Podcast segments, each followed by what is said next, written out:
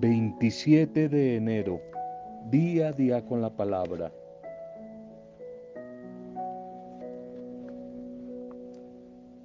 Estábamos compartiendo de algunos enemigos a tener en cuenta para enfrentarlos y vencerlos. Enemigos como el complejo de inferioridad, si lo recuerdas el complejo de inferioridad que nos hace mucho daño, nos hace mucho daño. Y hay que enfrentarlo y mirábamos eh, como algunos pequeños remedios de cómo enfrentarlo. Y uno de esos era disponerme a ayudar a otros, ponerme en función del servicio en alguna obra para acercarme a los demás, especialmente a los más necesitados. Y ese contacto, ese encuentro con el necesitado me va a ayudar mucho en mi propia terapia o tratamiento personal contra el complejo de inferioridad. Definitivamente, dando es como vamos a recibir. Compartiendo con otros voy a recibir bendición. Hoy quiero conversarles de otro enemigo que está ahí muy unido, muy unido, consecuencia del complejo de inferioridad, es el aislamiento. Aislarse, el aislamiento, que consiste en apartarse del trato con los demás, por suponer que en todas partes voy a encontrar rechazo, burla y desprecio.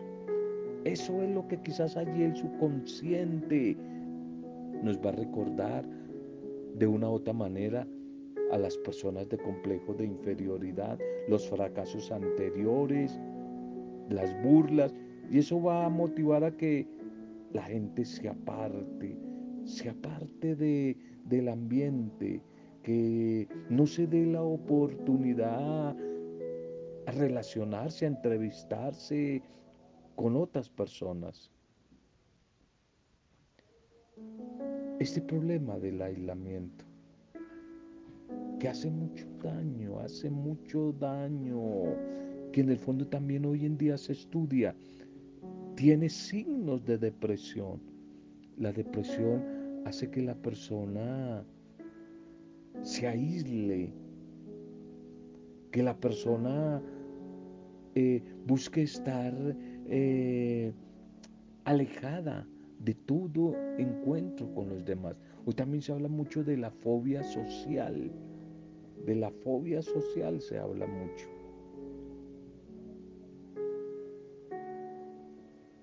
El aislamiento. Alguien contaba por ahí que una señora que sufría de este mal dijo, un día dijo, no saldré de mi ciudad porque allí Afuera de mi casa todos se van a burlar. No saldré de mi ciudad. Le había ido mal en un viaje allí en la ciudad. Y lo cumplió, se encerró en su casa y no volvió a salir. Y más adelante dijo, no volveré a salir de mi casa. Resulta que al salir de la casa un día le había mordido un perro y lo cumplió, no volvió a salir. Más tarde dijo, no saldré de mi cama, no saldré de mi cama un día había resbalado por la escalera y lo cumplió, no se paraba de su cama. De una sola experiencia negativa esta mujer hizo toda una ley y paralizó su vida entera. Bueno, pues nosotros tenemos la bendición, la gran bendición la gran medicina la tenemos ahí, que se llama Jesús, a través de la oración como medio terápico, la palabra como pan de vida que nos transforma, nos nutre y nos anima.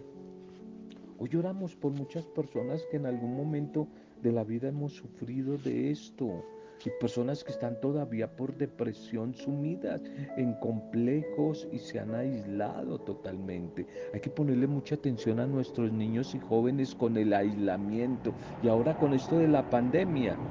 cada uno encerrado en su cuarto, se han disparado todos estos tipos de patologías emocionales en mujeres y en hombres. Pero tenemos la buena noticia de la esperanza, que es el amor de Dios, Dios que está con nosotros.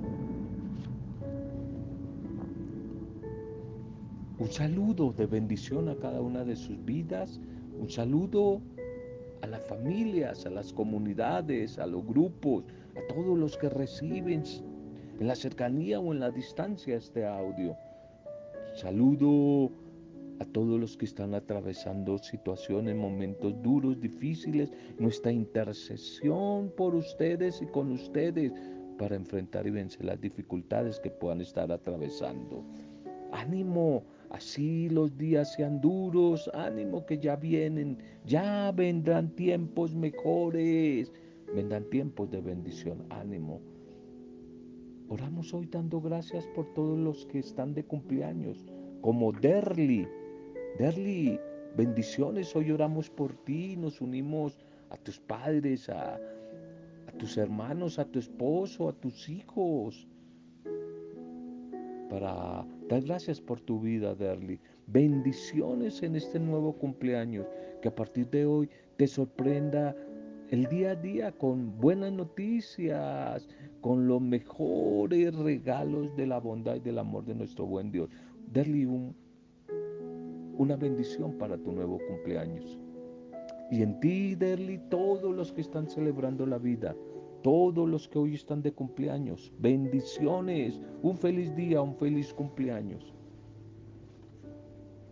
Vamos a nuestro primer mensaje para este día. Nuestro primer mensaje, cuidado con el dinero fácil.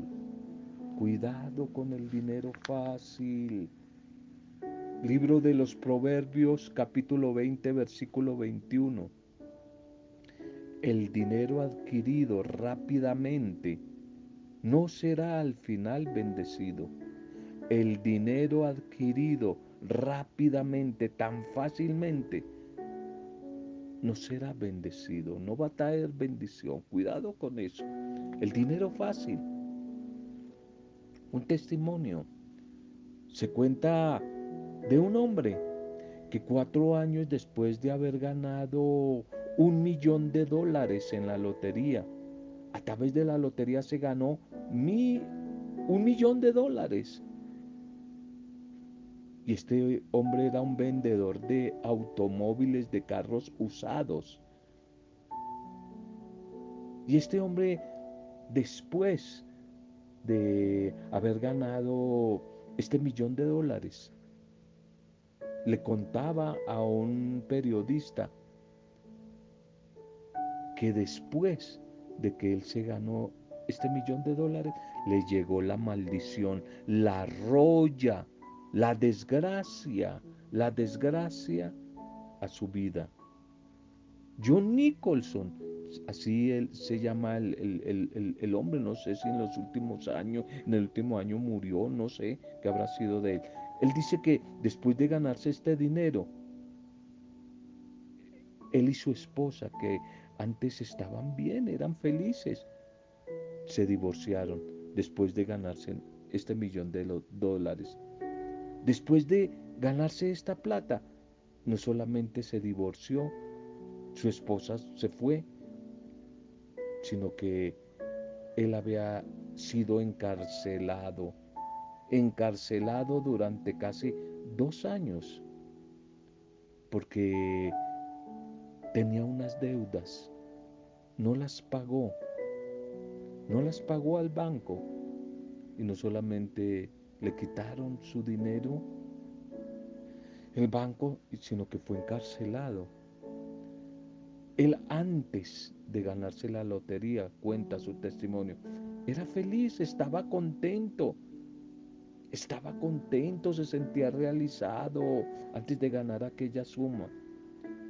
Y él le decía al periodista, maldito día, maldigo el día que me gané la lotería. es que el hombre más pobre que conozco es aquel que tan solo tiene dinero. El más pobre es aquel que solamente tiene dinero.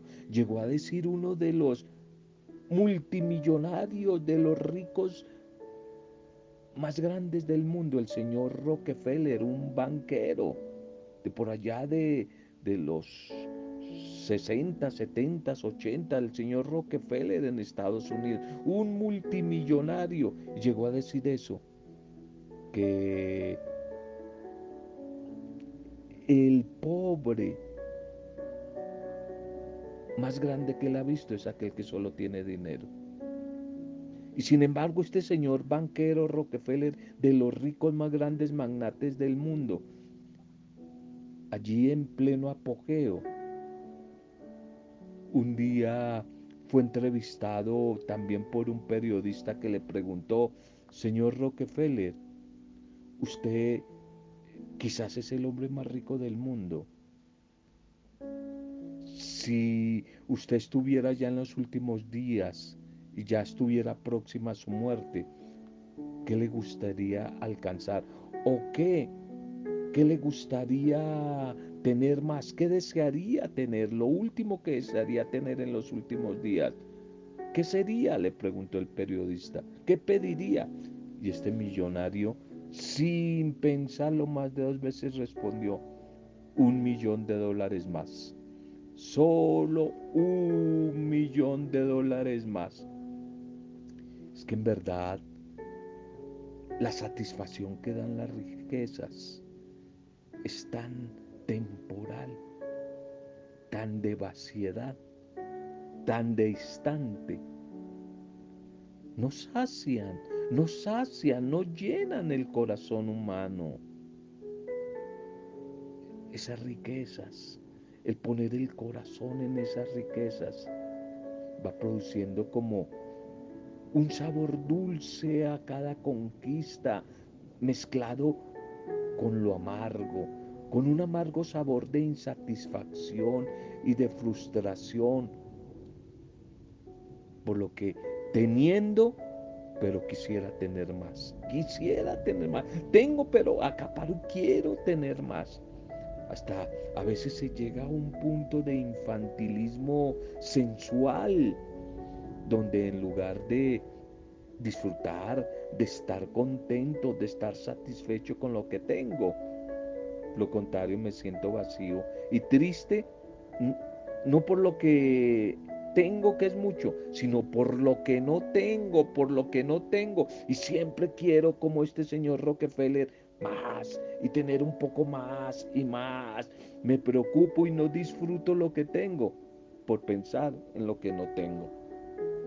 En cambio, en cambio, dice San Pablo, el que celebrábamos ayer, que no hay una receta o que no hay una receta mejor que la fe en Dios, la espiritualidad, el compartir, el valorar, el disfrutar, la piedad que, que, llaman algunos, la piedad, la espiritualidad, siempre acompañada de gratitud, siempre acompañada de disfrute, hay que valorar, hay que agradecer.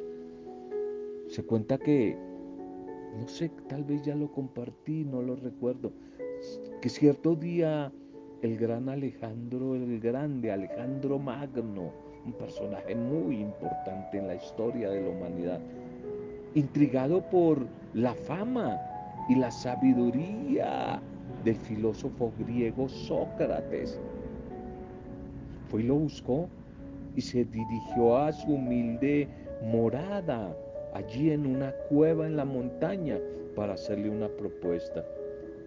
Y al llegar allí donde este hombre vivía, se asombró de ver que este tan famoso, tan renombrado hombre vivía en una tan humilde, sencilla cueva. Y llegó allí, le dice Alejandro Magno, el poderoso, el emperador del mundo en esa época, Pídeme lo que quieras y te lo daré. Pídeme lo que quieras. Pídeme lo que quieras, Sócrates, y te, te lo daré. Te daré si quieres hasta la mitad de mi reino. Le rogaba y le insistía a este emperador, parado allí a la entrada de la cueva, haciendo como de puerta ahí en la entrada de la cueva. Y dice este sabio, el filósofo griego Sócrates, dice, Solo una cosa le pido, le ruego, mi rey. Solo una cosa, una cosa que es lo que necesito. Y el emperador le dijo, ¿qué? ¿Qué? ¿Qué? ¿Qué es lo que quieres? Y le dice el filósofo Sócrates, que se haga a un lado, por favor, que se quite de la puerta que está estorbando, que se corra para allá, porque me está tapando el sol, me está tapando el sol, le respondió Sócrates. De verdad que el que dijo que no es más rico el que más tiene, sino el que menos necesita, ese es un sabio. No es más rico el que más tiene, sino el que menos necesita, el que menos necesita. Cuidado, pilas. Cuando lo que posees, tus cosas, tus bienes, tu dinero, cuando lo que posees comienza a poseerte a ti, a dominarte a ti, te lo digo, ya estás en graves problemas, estás en grave peligro cuando lo que posees comienza a poseerte a ti. Cuidado con eso, cuidado con el dinero fácil, ese dinero adquirido fácil, rápidamente, al final no trae bendición. No olvides el testimonio de este hombre que se ganó la lotería. Uno antes de ganarse la lotería y después todo lo que le sucedió. ¿Cuánta gente le llegó la bendición de prosperidad? Se volvieron locos y lo que pasó fue que les llegó la ruina, no supieron cómo manejar cantantes, deportistas, futbolistas, como se dice a veces coloquialmente aquí en nuestra jerga colombiana, se les apareció la Virgen en un momento, les llegó y no supieron, no estaban preparados, preparadas, capacitados, faltó humildad, sabiduría para administrar la bendición, la época de, vacas gordas, la riqueza. Le trajo esa prosperidad les trajo más bien lo contrario, ruina, cárcel, muerte, los mataron. No, terrible. Hay que cuidarse de eso. Hay que cuidarse de eso. Vamos a la propuesta litúrgica de la iglesia para este día. Vamos a la propuesta litúrgica para este día. Titulemos el mensaje para hoy. Titulemos el mensaje para hoy. La medida que usen, la usarán con ustedes. La medida que usemos para medir a los demás, la van a usar con nosotros mismos. La primera lectura para hoy del segundo libro de Samuel en el capítulo 7, 18 a 19 y versículos 24 al 29. ¿Quién soy yo, mi dueño y Señor? ¿Y quién en la casa de mi Padre? ¿Quién soy yo? ¿Y quién en la casa de mi Padre?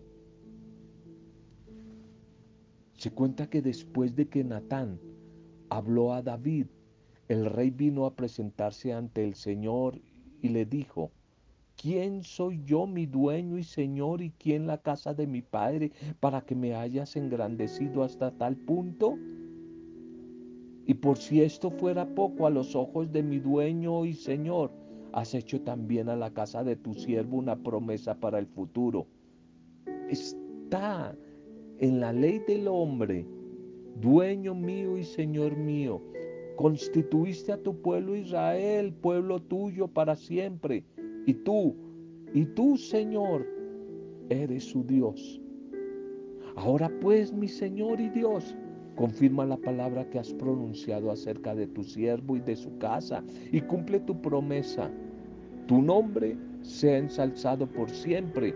Y de este modo el Señor del universo es el Dios de Israel y la casa de tu siervo David permanezca estable en tu presencia para siempre. Pues tú, Señor, Dios del universo, Dios de Israel, has manifestado a tu siervo. Yo te construiré una casa. Por eso tu siervo ha tenido ánimo para dirigirte esta oración. Tú, mi dueño y Señor, eres mi Dios. Tus palabras son verdad y has prometido a tu siervo este bien. Por favor, dígnate bendecir la casa de tu siervo para que permanezca para siempre ante ti. Pues tú, mi dueño y Señor, has hablado. Sea bendita la casa de tu siervo para siempre. Amén. Amén, amén.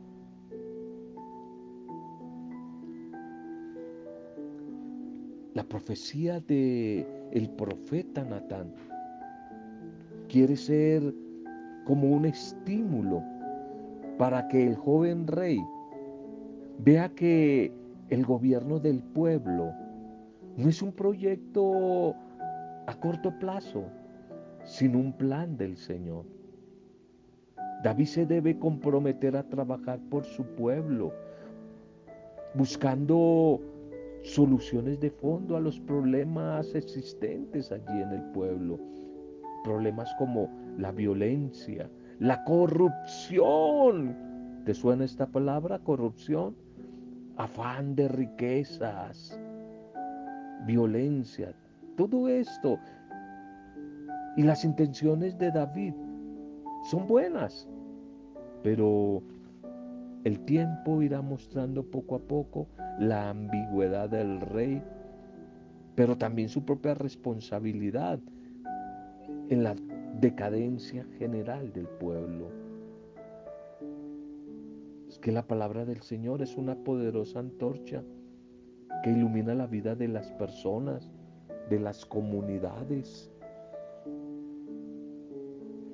Eso es la bendita palabra, la bendita palabra del Señor, que quizás de nuevo en esta primera lectura nos muestra a David ante el Señor.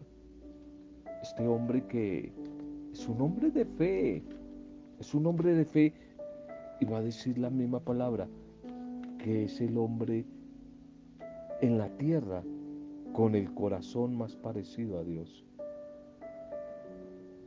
Y Natán, el profeta le dice que no puede construir un templo para Dios, pero también le promete que tendrá un descendiente que será un hijo para Dios. Inmediatamente David estalla de alegría y de su corazón va a brotar una oración de acción de gracias, de alabanza a Dios. Y David repite en el fondo la palabra que Dios le había dirigido. David cree en esa palabra. Él podía equivocarse gravemente como va a suceder, pero él creía en la palabra, en la promesa de Dios. Él se imaginaba que su dinastía se conservaría.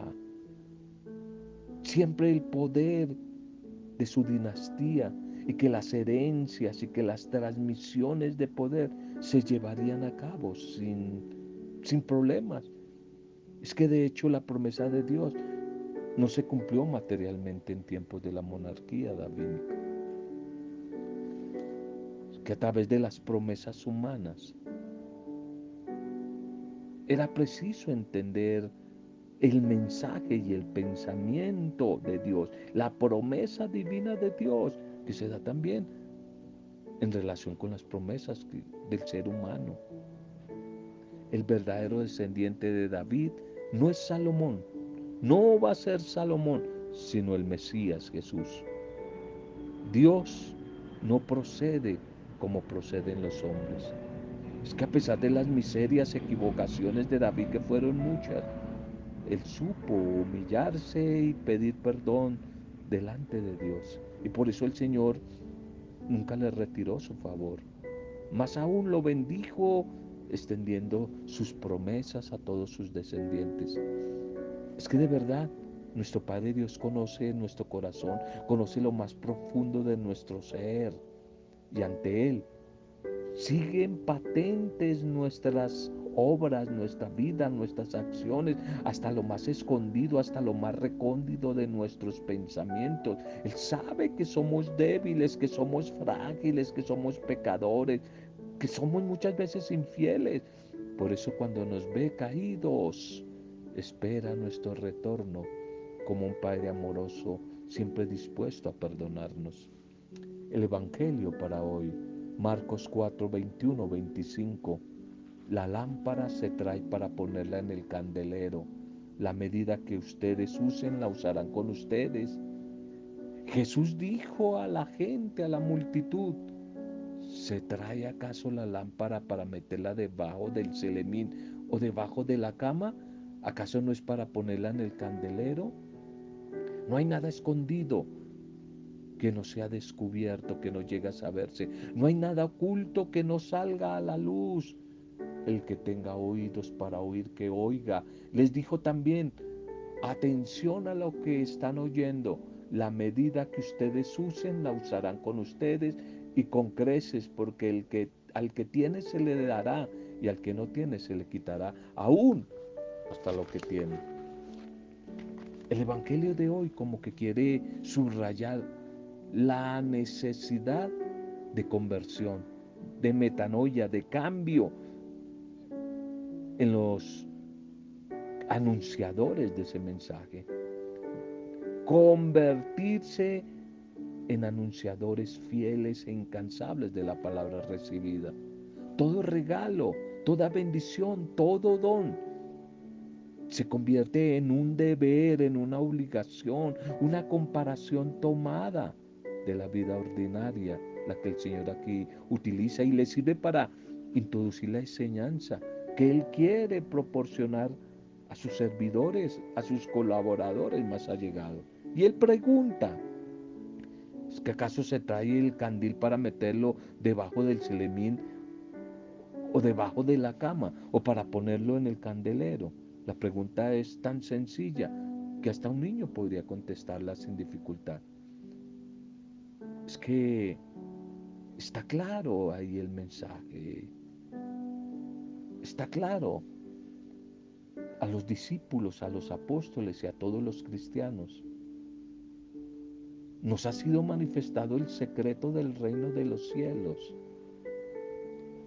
Todos nosotros como portadores de la luz de Cristo nos hemos convertido para el mundo, un mundo que cada vez más vive en tinieblas, en oscuridad. Nos hemos convertido en lámparas.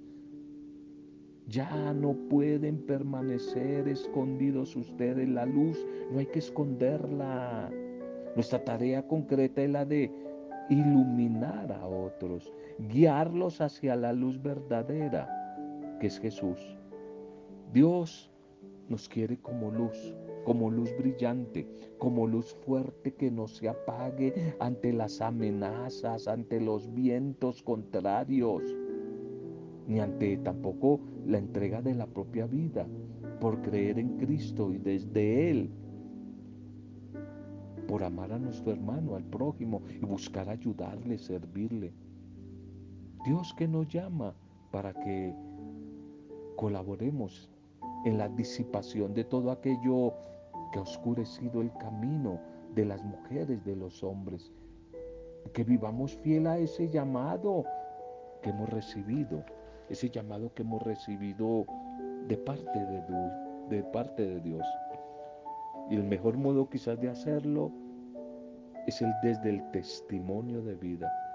El testimonio que la entrega propia para que otros crean. Consumirse ayudando a otros para que tengan vida, no escondiéndose, sino entregando la vida por una causa noble y justa.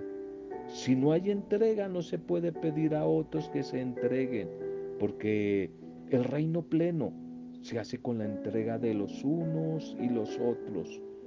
Dios solo da al que está consumiendo. Dios da cada vez más al que se está entregando, al que está compartiendo. Señor, tú eres la verdadera luz y queremos que nuestra vida se convierta en lámpara que te contenga a ti, que ilumine a otros. Señor, que a través de tu espíritu, tu presencia en nuestras vidas resplandezca e irradie calor, luz, que abra los ojos de los ciegos y les descubra el misterio de tu amor. Ayúdanos, Señor, a mantener nuestra lámpara encendida, que no se agote su luz, que no se agote el aceite de tu espíritu en cada una de nuestras vidas, que podamos hacer el bien donde quiera que vayamos. Gracias Señor, que a través de la palabra de hoy sea bendecida nuestra vida, las familias, los que la están pasando mal, los enfermos, los desplazados, los tristes, desempleados, sean bendecidos los grupos, la iglesia, los misioneros, la obra misionera de la iglesia, los que como verle hoy están de cumpleaños o celebrando la vida a través de alguna fecha especial. A todos ellos oramos, pedimos bendición y los bendecimos. Y los bendecimos en el nombre del Padre Dios Creador en el nombre de Jesucristo el Señor el Salvador y en el nombre del Espíritu Santificador, intercesor y consolador, el Espíritu Santo de Dios, con acción de gracias y alabanza. Adoración a ti, Dios trino de amor, en compañía de María, la discípula perfecta. Amén. Roberto Zamudio de día a día con la palabra.